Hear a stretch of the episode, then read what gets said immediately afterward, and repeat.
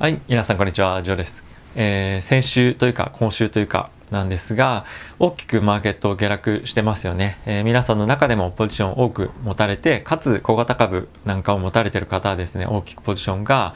えー、下がっているというような状況かもしれません。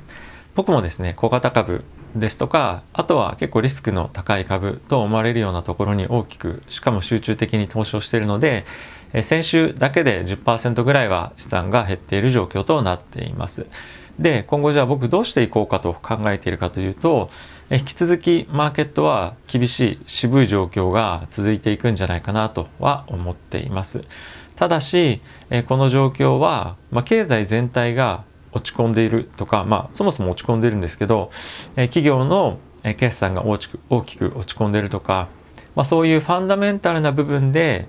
えー、今までのここ1週間で大きく下落したということは、まあ、僕はないと思っているので今後もポジションを継続してホールドしていくもしくはポジションを少し入れ替えていくということをしていこうかと思っています。今僕はですねいわゆる俗に言うフルポジという状況なんですけれども、え、そのフルポジの状況を継続しようかなと思っています現金比率ちょっと高めた方がいいかどうかとかっていうのもですね議論には上がっていますけれどもえ今後も今のようにしっかりとリスクを取っていきたいと思っています。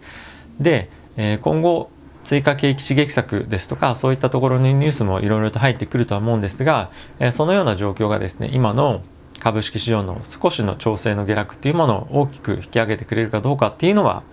不透明かなと思っています。なぜかというと今大きくマーケットが下げている理由としてはロビンフットの関連したニュースでもあるようにですね少し需給が歪んでいるというような状況かなと思っていますなので、この状況っていうのはもしかすると、少し続いてしまうかもしれないなというのは、えなんとなく感覚としてありますが企業の業績っていうのは比較的、堅調に、えいい方向で向いていると思いますので、え今信じられる銘柄に大きく寄せていくというのはいいんじゃないかなと思っています。でそれを顕著に今やってるのはアークインベストだと思っていて、えー、毎日出てくるレポートを見てみればわかるとは思うんですけれども大きくいろんな銘柄を売って、えー、テスラ買ってますよね。はい、なのでポジションを徐々に、え、下がってる分テスラに寄せていってるというのが今のアークがやってることだと思っています。僕もですねテスラではないんですけれども自分のポートフォリオの中で、え信頼がおけるような株に対して少しずつ寄せていってるようなことを今しています。こういう銘柄もここ数週間で、まあ、半分まではいかなくても、えー、30%ぐらいは減らして集中的に一つの株に入れてると、まあ、1つとか3つぐらいの株に今どんどんどんどん寄せていってる状況となっています。でこれはまあ短期的な調整ということで、え、僕は思っているので、しっかりとリスクは取っていきたいと思いますが、えー、まだ投資慣れていない方えー、はですね無理にして入る必要はないかなと思います、えー、マーケットのこの下落がですねボトムにしっかり達したなと。でバウンスしっかりしていくなという状況で僕は買えばいいんじゃないかなと思っているので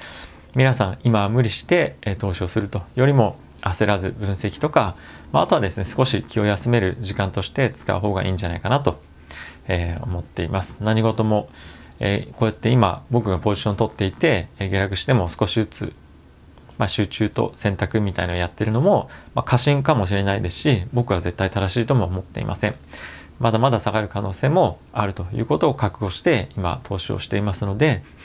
え、そういったところもご理解いただけたらなと思います、え、いいことばかりじゃないですし悪いことばかりじゃないのは、